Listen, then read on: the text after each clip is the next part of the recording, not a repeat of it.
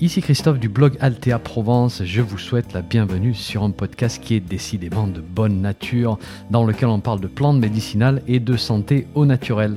N'oubliez pas de vous abonner à ma lettre d'information en suivant le lien dans le descriptif du podcast, c'est gratuit. Chaque semaine, je vous envoie des informations utiles et pratiques sur les plantes et la santé. Et puis au passage, vous allez recevoir un petit PDF cadeau sur la confection de produits maison à base de plantes. Allez, si vous êtes prêts, on démarre. 3, 2, 1, c'est parti. Bonjour, je suis aujourd'hui avec Thomas Échantillac. Thomas est cueilleur de plantes médicinales. Eh oui, c'est son métier. Il est aussi président de l'Association française des professionnels de la cueillette de plantes sauvages. Je ne sais pas si vous savez, mais on a des gens aujourd'hui qui travaillent dur pour qu'on puisse mettre de belles plantes médicinales dans nos tasses. Ces gens, ce sont les cueilleurs. On n'en parle pas beaucoup, ils sont en général assez discrets et pourtant ils sont d'utilité publique. Donc aujourd'hui, on parle du métier de cueilleur, on parle de l'association et on va parler aussi au passage des bonnes pratiques de la cueillette, bien sûr, et euh, de comment on peut préserver cette ressource naturelle qui nous est absolument précieuse. Bonjour Thomas. Bonjour. Ça va? Très bien, merci de m'inviter. Eh ben écoute, c'est un, c'est un grand plaisir. J'aimerais qu'on commence avec ton histoire et ton parcours parce que moi, je me pose la question, mais comment on devient cueilleur de plantes médicinales bah, C'est une bonne question. Et du coup, je vais peut-être parler de, de quand j'étais petit. Ah puisque ça commence souvent comme ça. Ouais, super. Moi, je suis né dans les monts du Lyonnais et on habitait avec ma famille dans une maison euh, un peu isolée du village, à l'oreille de la forêt. Et en fait, on fréquentait beaucoup la forêt. On allait cueillir les champignons, on construisait des cabanes et, et en fait, j'ai construit très tôt une relation avec cette forêt. Et ça, ça, s'est poursuivi, euh, ça s'est poursuivi tout au long de tout au long de mon parcours. J'ai vécu euh, à la fois des dans des zones urbaines, à la fois dans des zones rurales. Et j'ai aussi euh, découvert avec mes parents les activités militantes à travers différentes initiatives de solidarité. Et ça, c'est quelque chose aussi qui est important pour moi. S'impliquer. Oui, c'est ça. Avoir du sens, mettre du sens dans, dans nos actions, dans nos vies. Donc le petit Thomas, il était, euh, il était intéressé par, par les plantes, par les, animaux qui vivaient dans la forêt. C'est ça, j'allais observer, euh, j'allais observer les oiseaux, j'allais, euh, voilà, je partais avec mon petit vélo, je faisais le tour des bois. D'accord. ça a été ton premier métier, cueilleur de plantes médicinales? Pas du tout. Ouais. Non, c'est une, une reconversion. Les plantes médicinales, comme, comme beaucoup de gens. moi, j'ai fait, j'étais pas trop mauvais à l'école, en fait, et j'ai fait des études scientifiques. Ouais. Euh, j'ai fait euh, un bac plus 2 à Grenoble, un bac plus 5 ensuite. Euh, je me suis inscrit dans une école doctorale. J'ai ah été un peu loin.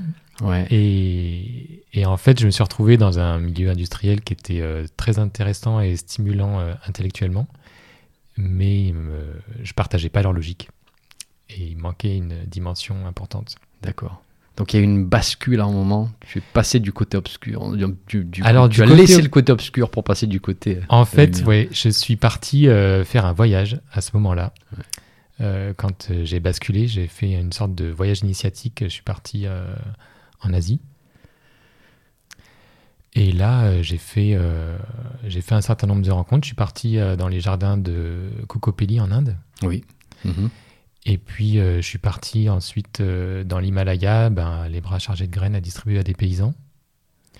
Et c'était euh, une mission tout à fait inattendue et très intéressante. J'ai rencontré voilà, des gens qui plantaient des, du romarin dans la montagne. J'ai rencontré un médecin tibétain qui faisait des préparations médicinales traditionnelles. Et de fil en aiguille, j'avais la, la volonté très, très ferme d'être producteur de plantes dans les montagnes françaises. Ouais. Donc tu as eu le déclic sur place. Donc quand tu es parti en Inde, c'était pas forcément pour travailler pour Cocopelli, tu les as découverts sur place ou tu es parti justement pour... Je les ai un peu découverts sur place, D'accord. Non, moi l'objectif c'était juste de, de, voir autre chose, de, de voyager parce que c'est vrai que c'est très enrichissant de, de sortir de, de son petit monde. Et... Donc tu as distribué des graines pour Cocopelli en Inde. Est-ce qu'il y a eu un moment clé en moment où vraiment tu as senti ce déclic où tu t'es dit ma profession aujourd'hui c'est terminé, je suis cueilleur, je vais devenir cueilleur Est-ce qu'il y a eu un, une petite histoire que tu peux nous raconter ben, Ça s'est passé de manière assez brutale en fait. euh, j'étais au Népal à, cette- à ce moment-là. J'étais dans une ferme qui faisait euh, des ananas et du café en biodynamie. Et, et je suis tombé malade très vite. Je suis tombé euh, sérieusement malade. On était euh, un peu paumé dans la montagne. Et j'ai été soigné par une sorcière qui m'a. enfin, une sorcière, c'est pour moi, c'est un terme positif. Gentil. Gentil Voilà, sorcière. en tout cas, euh, quelqu'un qui connaissait, euh, qui connaissait les remèdes euh, et qui m'a donné des, des poudres absolument infâmes à, à manger. Et, et au bout d'une semaine, en fait, j'avais les idées extrêmement claires et il fallait que je rentre pour, pour réaliser mon, ma destinée. Et en fait, voilà, pendant cette semaine, j'ai gambergé. Les idées sont, sont mises en place. Veux dire que la poudre a non seulement soigné le, le système digestif, mais, Alors, aussi pas. mentales. En tout cas, il y a eu une période de nettoyage ouais, qui, était, qui était très claire à ce moment-là. D'accord. Donc, tu reviens en France avec la tête remplie de nouvelles idées. Tu poses ta démission comme ça? J'avais déjà démissionné en fait. Je m'étais libéré de tous mes engagements. Voilà, j'avais pas d'engagement professionnel, j'avais pas d'engagement euh, matériel, j'avais pas d'engagement relationnel. Et c'est pour ça que je me suis permis de partir euh, longtemps à l'étranger. Et là, tu prends un sac, tu commences à ramasser les plantes. Comment tu organises cette reconversion? Non, ben en fait, c'est, je me suis dit mais qu'est-ce que c'est que cette idée? Euh, Enfin, il faut que j'aille voir ceux qui font déjà ça. Donc, euh, je suis rentré au mois de juin. Et pendant tout l'été, je suis allé à la rencontre de producteurs. Donc j'ai fait un petit tour de, bah, de France, peut-être pas, mais en tout Ouais. cas, euh, j'ai visité une quinzaine ou une vingtaine de producteurs. Euh, j'ai essayé de faire des stages avec eux et c'est là que je me suis dit, ah mais c'est incroyable. C'est ça, ouais, ouais. On peut vivre euh, avec la cueillette des plantes sauvages. C'est Et c'est comme ça que commençait une nouvelle page de, de ta vie. exactement. D'accord. Tu es président aujourd'hui hein, de l'AFC, l'Association française des professionnels de la cueillette de plantes sauvages. Est-ce que tu pourrais nous donner l'historique de cette association euh, qu'il a créée et comment toi tu es venu à la reprendre? Oui, alors euh, les prémices de l'AFC, je dirais, c'est des réflexions qui ont eu lieu euh, à partir de 2017, euh, qui ont été un peu initiées par les travaux de Claire Julien, qui était chercheur en, en éco-ethnologie. Oui. Et qui- elle sentait à l'époque qu'il y avait à la fois une. euh, enfin, il y avait des enjeux sur la réglementation des plantes, de la cueillette en particulier. Et il y a eu une rencontre qui était euh, décisive, c'était en 2010 chez Gérard Ducerf. Et Oui. là, il y a eu en fait plusieurs personnes, euh, plusieurs euh, cueilleurs de différents horizons qui se sont rencontrés. Et c'était, même si au début ils avaient des a priori les uns sur les autres, ils se sont dit bon, il n'y a qu'une seule, euh, il y a qu'une seule ressource, il faut qu'on, il faut qu'on la partage. La demande est, est croissante, on est de plus en plus nombreux sur le territoire. Donc euh, voilà comment on fait. Donc la ressource, c'était vraiment le, le thème principal euh, qui les a reliés, D'accord. Avec- Protection. avec aussi Ouais. la reconnaissance du métier. Oui, oui, oui. Voilà, c'était les, les deux grands piliers. Et donc l'association AFC a été créée en 2011, l'année suivante. D'accord. D'accord. Et toi, tu es arrivé, tu es arrivé dans l'association à quel moment? Et moi, je suis arrivé un peu après, mais moi, ça m'a parlé euh, très vite. Une fois que, euh, une fois que j'étais installé dans, mon, dans ma Drôme, euh, je me suis dit comment est-ce que je concrétise mon engagement pour, pour mon activité? Donc, j'étais, moi, j'ai eu la culture du syndicat simple. Oui. Très tôt, en fait, quand j'ai fait mon, ma tournée des, des producteurs, je me suis orienté plutôt sur les producteurs du syndicat simple. Et voilà, je me suis reconnu dans leur manière de travailler, dans les valeurs. Et donc, euh, après, en m'orientant plus sur la cueillette, je me suis dit, oui, il y a un sens à rejoindre l'AFC. Donc, euh, ça s'est fait progressivement. Et puis, euh, j'ai rejoint le conseil d'administration. Et de fil en aiguille, Et de fil en aiguille, voilà, tu t'es retrouvé. je me suis retrouvé président. À gérer cette association aujourd'hui. oui. D'accord. Donc tu as fait la connaissance de Thierry Thévenin assez, assez tôt dans, dans ce parcours-là, je suppose. hein. Oui. Euh, Thierry qui a tellement fait pour le syndicat simple. Que- quelles sont les, les valeurs clés qui t'ont plu dans, dans le syndicat dans lequel tu t'es, tu t'es retrouvé? Eh Ben, c'était une vision de. C'est le rapport en fait à au vivant le rapport au vivant exactement. Euh, le rapport à la nature, le rapport aux plantes, le rapport à la à qu'est-ce qu'on fait de la plante, c'est-à-dire en fait la vision de l'homme qu'on a et puis aussi une vision non capitaliste de l'activité. Bien sûr.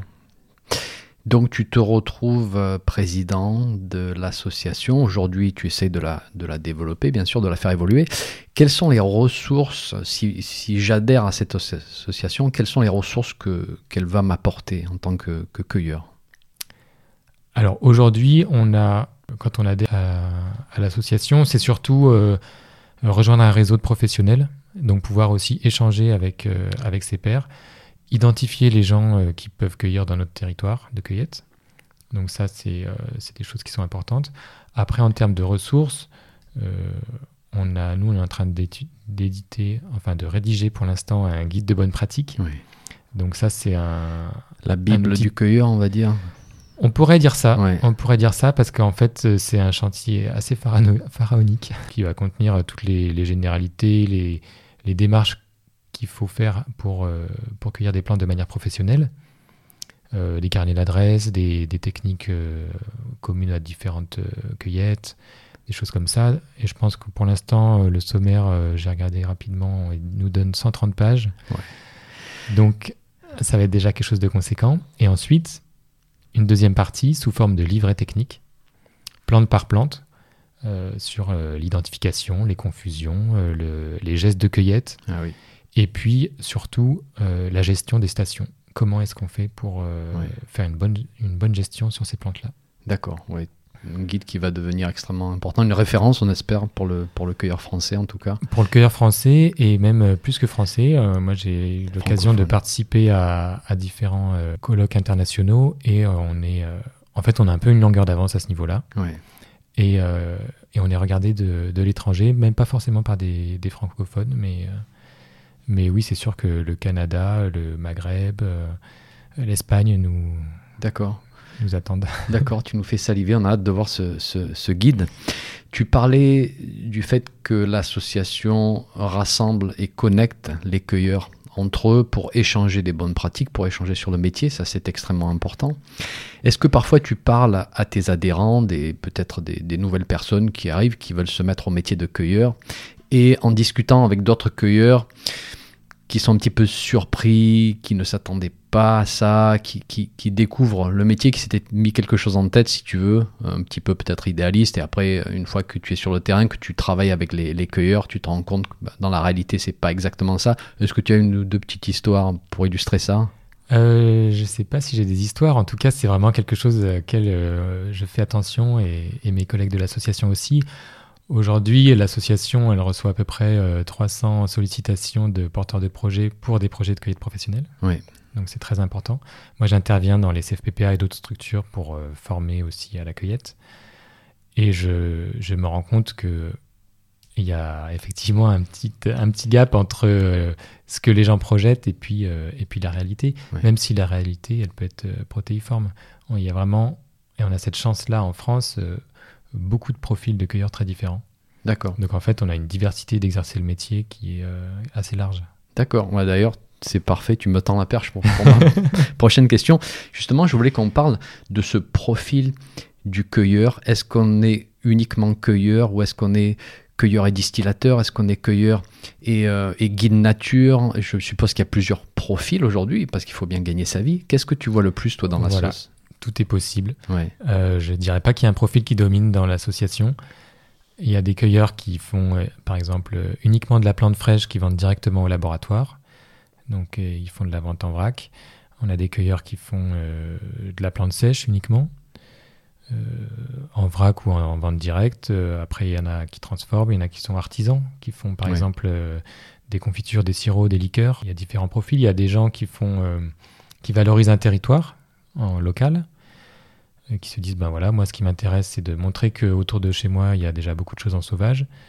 Et donc ils vont réfléchir à comment commercialiser, euh, que ce soit en vrac ou en direct, euh, la production qu'ils peuvent, trouver sur leur territoire de cueillette, ou d'autres, d'autres qui disent ben moi ce qui m'intéresse en fait euh, c'est un peu aller à l'aventure, c'est relever des défis. Et donc ils vont prendre des commandes de plantes plus ou moins bah, pas forcément des plantes rares, mais en tout cas des plantes qui ne sont pas communes dans le monde de la cueillette et qui vont aller chercher euh, là où sont les plantes. D'accord.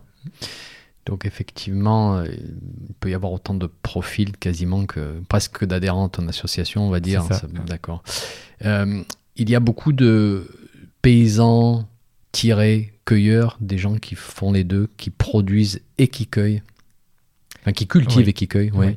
Il y en a, il y en a, il y en a quelques-uns, notamment ceux qui font de la vente directe, puisqu'en fait, euh, la cueillette permet de compléter, euh, ou c'est plutôt l'inverse pour moi, c'est la culture qui va permettre de compléter euh, ce qu'on peut trouver en cueillette sauvage. D'accord.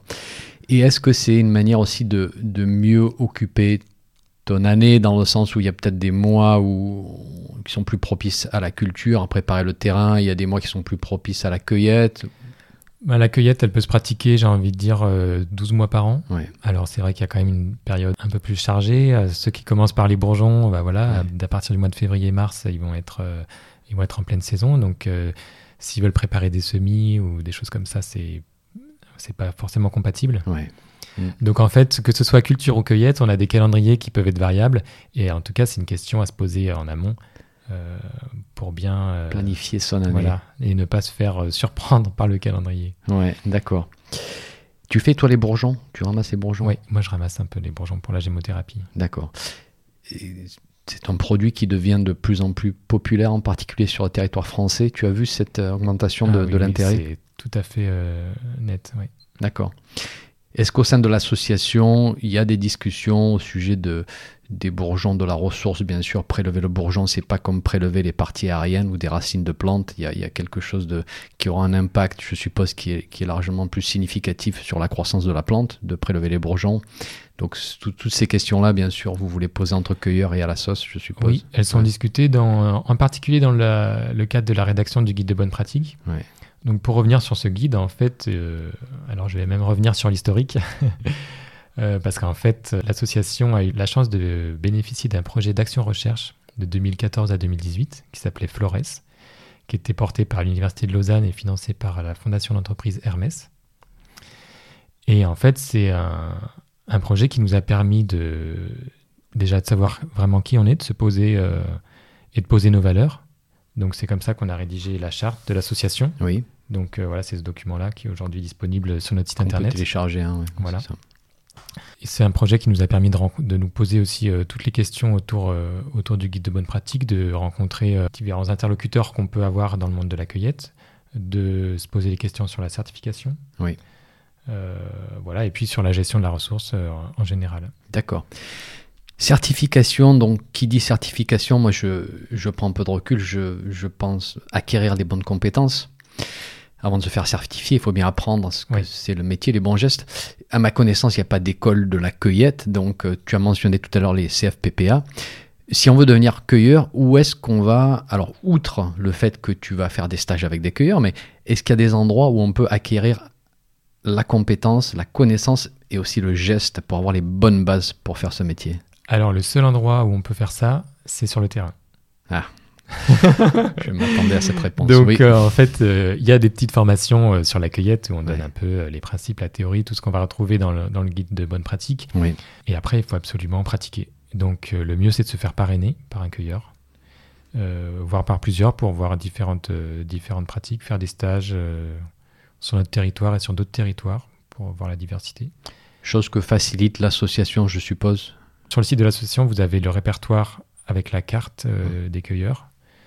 Donc euh, ça, c'est une première chose. Après, euh, après c'est quand même difficile parce que, enfin, moi personnellement, par exemple, je reçois des dizaines de, de demandes tous les ans. Et voilà, j'ai pas forcément la capacité d'accueil, j'ai pas forcément envie d'être accompagné non-stop Bien sûr. oui. dans mon activité. Donc c'est pas évident. D'accord, d'accord. Aujourd'hui, tu dirais qu'il y a beaucoup plus de demandes que de possibilités de stage, par Voilà. exemple. C'est Ouais. pour ça qu'à l'association, on est vraiment vigilant sur cette question de la ressource, parce qu'à un moment donné, euh, enfin déjà sur certains points, ça commence à grincer. D'accord.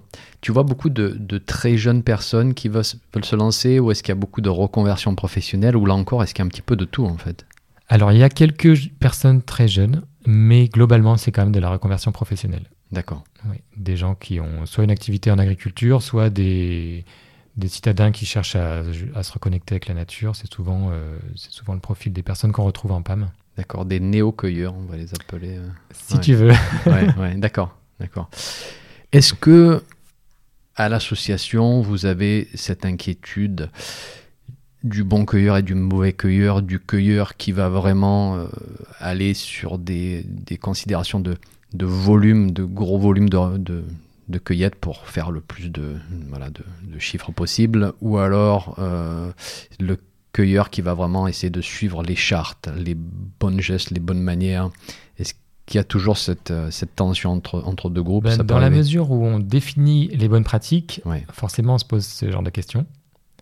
Après, je dirais, le gros volume, il n'est pas forcément dans la mauvaise pratique euh, s'il respecte un certain nombre de principes. Je vois ce que tu veux dire.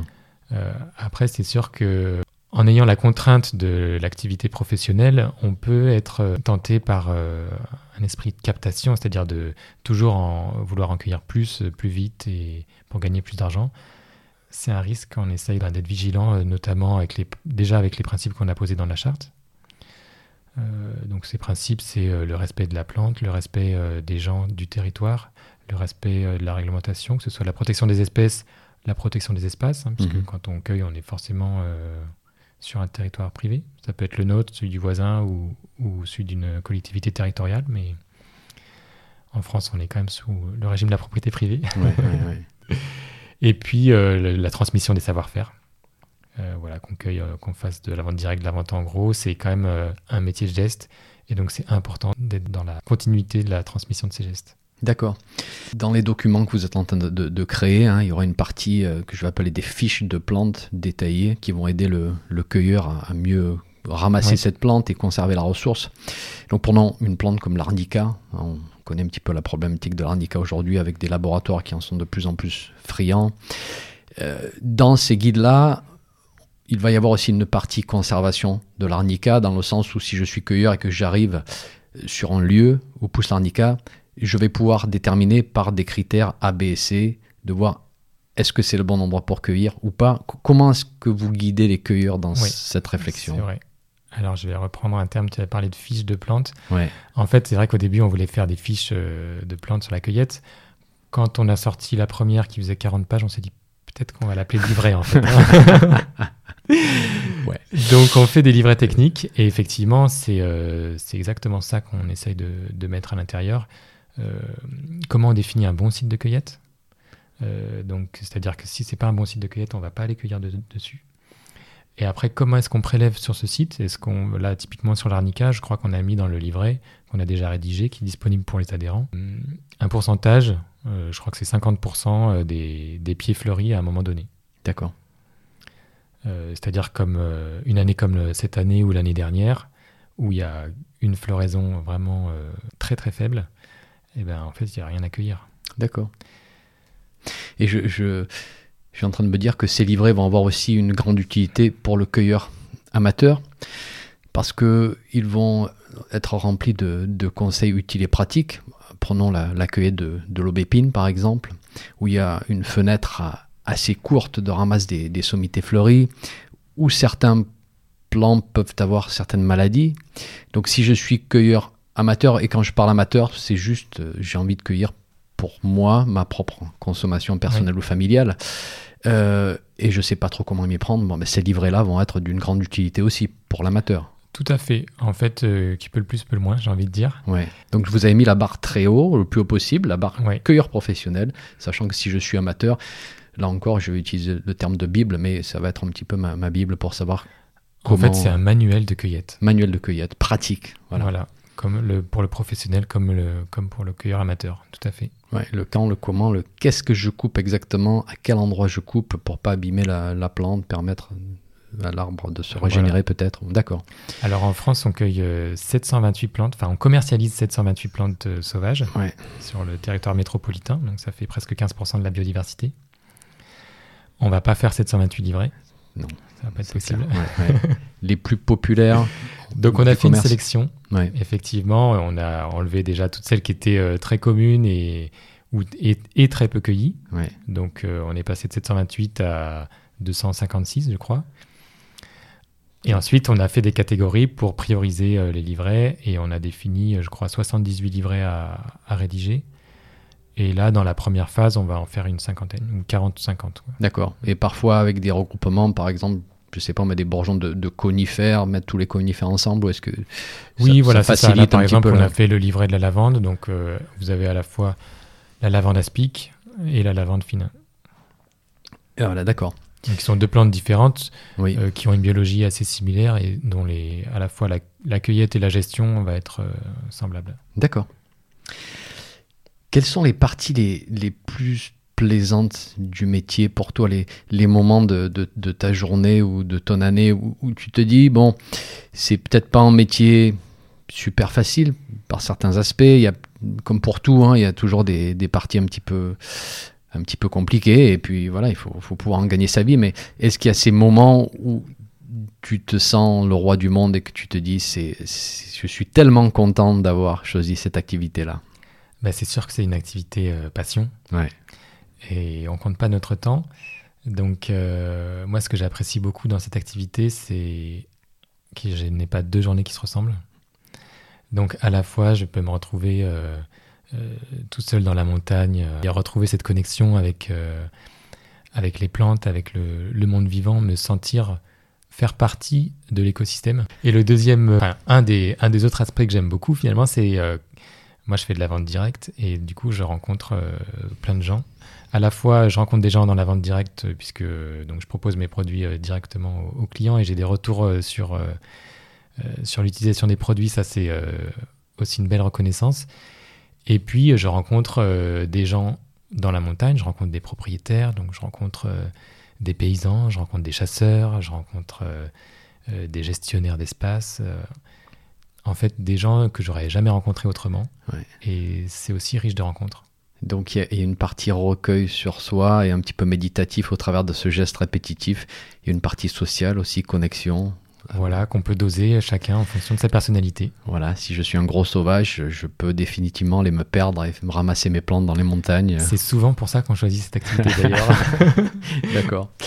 Est-ce que tu as l'impression de, de, toujours apprendre de nouvelles choses? Est-ce que c'est un métier où on est constamment en train de découvrir des, des nouvelles Je pense qu'avec les plantes, on ne peut pas faire autrement. Ouais. Oui c'est vrai. En particulier, si on, si, on s'intéresse vraiment à, toute la chaîne de bout en bout de la cueillette à l'utilisation et la thérapeutique. C'est ça. Et quand on travaille avec le vivant, en fait, il n'y a jamais deux saisons qui se ressemblent. Euh, donc, on est toujours en train de s'adapter. Et pour s'adapter, il faut être, euh, euh, il faut être en lien, il faut être en observation, il faut être. bien sûr, bien sûr. On a parlé de, un petit peu de, vente tout à l'heure, hein. c'est-à-dire que le cueilleur, à la fin de la journée, doit vendre ses plantes. Enfin, parfois, il va vendre ses produits transformés, c'est-à-dire qu'il ne va pas vendre la, plante fraîche ou sèche en vrac, il va faire ses produits, il va faire ses macérats huileux, il va distiller, il va faire ses euh, macérations alcooliques peut-être. Mais parfois aussi, je, peux vendre à des gros laboratoires, je peux vendre à des herboristeries. Euh, qu'est-ce qu'il y a d'autre comme, euh, comme débouché vente que j'ai pas mentionné dans cette liste? C'est à peu près tout, je suppose? On peut vendre à des restaurateurs. Des restaurateurs, d'accord, la partie culinaire. Oui, il y a des cueilleurs qui sont spécialisés dans la vente euh, de plantes fraîches pour les restaurateurs. Et après, quand on parle de, de vente à des laboratoires, il y a vraiment euh, aussi des différents. Enfin, il y a une diversité à ce niveau-là. Ça peut être des laboratoires qui font euh, des macérations, qui veulent de la plante fraîche. Ça peut être des, des négociants qui, qui, vont acheter de la plante sèche. Ça peut être des préparateurs d'ingrédients qui vont acheter de la plante sèche ou fraîche euh, particulière. Euh, ça peut être des entreprises qui font de la transformation agroalimentaire. je pense à des, des licoristes qui utilisent du cynorhodon, par exemple, ou, des gens qui font des confitures avec des fruits sauvages. D'accord. Donc, si on va en laboratoire, c'est pas forcément de très très gros volumes, ça peut être au contraire de, petits volumes pour des, des, applications très spécifiques du laboratoire. Aussi, oui. Il y a tout type de demande en fait. Il y a des gens qui travaillent pour, euh, qui sont spécialisés avec les laboratoires homéopathiques. D'accord. Donc on a dit parfois tu vends du frais, parfois tu vends du sec. Si tu vends du sec, qui est-ce qui est responsable de toute la partie euh, séchage, tri, découpage, mondage, calibrage, etc. Est-ce que c'est le cueilleur qui va faire ça? Bah, Si c'est le cueilleur qui vend la plante sèche, alors oui, c'est lui qui va gérer. On va développer des compétences, un, un certain niveau de compétences de transformation. Si on veut pas gérer ça, on va se spécialiser dans la plante fraîche. Mais déjà, la plante fraîche, il faut savoir aussi euh, la gérer. Donc peut-être avoir une chambre froide, eh un camion frigo, des congélateurs, des choses comme ça. La plante sèche, bah oui, il faut être compétent sur le séchage des plantes en fonction de nos clients. C'est-à-dire qu'on peut avoir des clients qui vont vont nous demander une qualité qui va nécessiter un certain type de séchage, c'est-à-dire euh, euh, bah, typiquement au syndicat simple, on a des séchoirs à clé souvent. Euh, mais si on vend à, des personnes qui ont besoin de gros volumes, on va peut-être s'orienter sur des séchoirs un peu plus importants. Avec des, de l'air pulsé ou des choses comme ça. Donc il y a organisation de ces activités-là au travers de coopératives aujourd'hui Il y a des coopératives locales qui se, qui se forment, qui mettent en commun ce type de, de matériel alors, il existe des coopératives comme, euh, oui, je peux en citer, hein, la Sicarapam ou Pamardèche, euh, qui sont des coopératives qui existent depuis euh, plusieurs dizaines d'années et qui sont spécialisées en plantes aromatiques et médicinales, à la fois cultivées, mais la cueillette en fait une bonne part de, leurs produits. Et, je dois dire que c'est un, un, un, format d'organisation qui a de l'avenir. Oui. Donc si je me lance en tant que cueilleur, justement, je peux adhérer à ces, ces groupements comme la Sicarapam et avoir accès, sans avoir à investir moi-même, avoir accès non seulement au matériel, mais au savoir-faire aussi des... Exactement, c'est vrai que c'est une, c'est une bonne solution. Euh, rejoindre une coopérative, ou moi je dirais encore mieux, créer une coopérative. Je pense qu'il y a de la place pour des coopératives en France sur la quête de plantes sauvages. Donc tu vois, tu vois un grand besoin localement pour ces coopératives-là, une, une grande demande aussi, et un en fait, aujourd'hui, le marché de la plante sauvage n'est pas satisfait. Oui. Alors, je dis pas qu'il faut le satisfaire. Mhm. c'est une grande discussion qu'on va avoir, je sens. Vas-y, vas-y. On n'est pas, voilà, je dis pas qu'il faut satisfaire le marché qui, euh, qui est aussi euh, porté par euh, des grandes entreprises industrielles. Nous, au sein de l'association des cueilleurs, on, encourage vivement et souvent la, la, mise en culture des plantes sauvages. Donc, bien sûr, ça ne doit pas se faire n'importe comment. Mais ça, on en parle dans les livrets euh, techniques. En fonction des plantes, bien sûr. Vous en fonction des plantes, voilà. Mm. Ben voilà, tu parlais de l'arnica. L'arnica, ça fait euh, très longtemps qu'on sait qu'il y a de l'attention sur cette plante. Ça fait très longtemps qu'on essaye de la mettre en culture. Euh, donc il y a aujourd'hui des producteurs spécialisés dans la culture d'arnica. Mais on a besoin encore de l'arnica sauvage. Et, et, en fait, après, c'est des questions de structuration du marché. C'est-à-dire aujourd'hui, celui qui achète de l'arnica euh, cultivé, c'est quelqu'un qui est euh, quelque part euh, militant, en tout cas qui va chercher à assurer des, des approvisionnements. Hein. Là, ça fait par exemple deux ans qu'on n'a quasiment pas d'arnica sauvage en France. Donc, cultiver, c'est s'assurer un approvisionnement et à la fois, c'est aussi payer plus cher. Donc, pouvoir répercuter ces coûts-là sur toute la chaîne. Alors là, il y a un truc très important que tu viens de nous dire, et j'aimerais qu'on en parle quelques minutes. Tu as dit que ça, c'est un geste militant. Et moi, ce que j'ai souvent entendu certaines personnes dire, c'est que le geste militant, c'est d'utiliser la plante sauvage parce qu'il n'y a que ça de vrai, il n'y a que ça de pur, mais c'est sorti du contexte global, justement, de préservation. Donc là, tu es en train de dire que pour certaines plantes, non. Le geste militant, c'est d'acheter du cultivé, on voit ça pour l'indica, on voit ça pour la rhodiole, on voit ça pour différentes plantes aujourd'hui qui vont être décimées, qui vont être rayées euh, de, notre espace naturel si on ne fait pas ces gestes-là. Alors au niveau de la consommation euh, des produits, il y a deux, deux endroits où on peut agir. Il y a en premier lieu le choix de la plante. C'est-à-dire, est-ce que je choisis de l'arnica ou est-ce que euh, le millepertuis peut faire affaire ou est-ce que l'hélicris peut faire affaire, par exemple? On peut se poser la question. Et Ensuite, si euh, je choisis l'arnica, effectivement, est-ce qu'il est issu de culture ou de, plantes sauvages? C'est une grande éducation du, public aujourd'hui. Voilà. Et après, si c'est sauvage, est-ce qu'il vient de France, euh, de Roumanie ou d'ailleurs? Oui, ouais, ouais. Et cette tension-là aujourd'hui est vraiment très intéressante parce que on voit un énorme engouement de la population envers la plante médicinale. On sait que nos ressources naturelles ne peuvent pas tenir le rythme. On sait que nos petits producteurs n'arrivent pas non plus pour différentes raisons euh, qui seraient trop long de parler aujourd'hui. On voit cette, euh, cette, arrivée massive de plantes d'Europe de l'Est, par exemple, au travers de, grosses coopératives. Des plantes qui sont, alors je ne veux pas faire de caricature, mais moi, dans mon expérience, euh, acheter énormément de plantes médicinales chaque année pour les tester, des fois c'est assez pitoyable c'est un, un, peu frustrant aujourd'hui. On se dit, mais comment est-ce qu'on va euh, arriver à résoudre cette tension? Et, finalement, je suis en train de réfléchir, je me dis, la seule manière, ça va peut-être être justement l'éducation du grand public. Qu'est-ce que tu en penses? Il y a une éducation du grand public sur la consommation des produits. Là, aujourd'hui, on est dans une société qui nous encouragent à consommer toujours, euh, toujours plus, même quand on veut être euh, dans la santé, on se dit oui, alors la santé naturelle, d'accord, donc on va acheter plein de produits à base de plantes, mais en fait, déjà, en a-t-on réellement besoin? Ouais.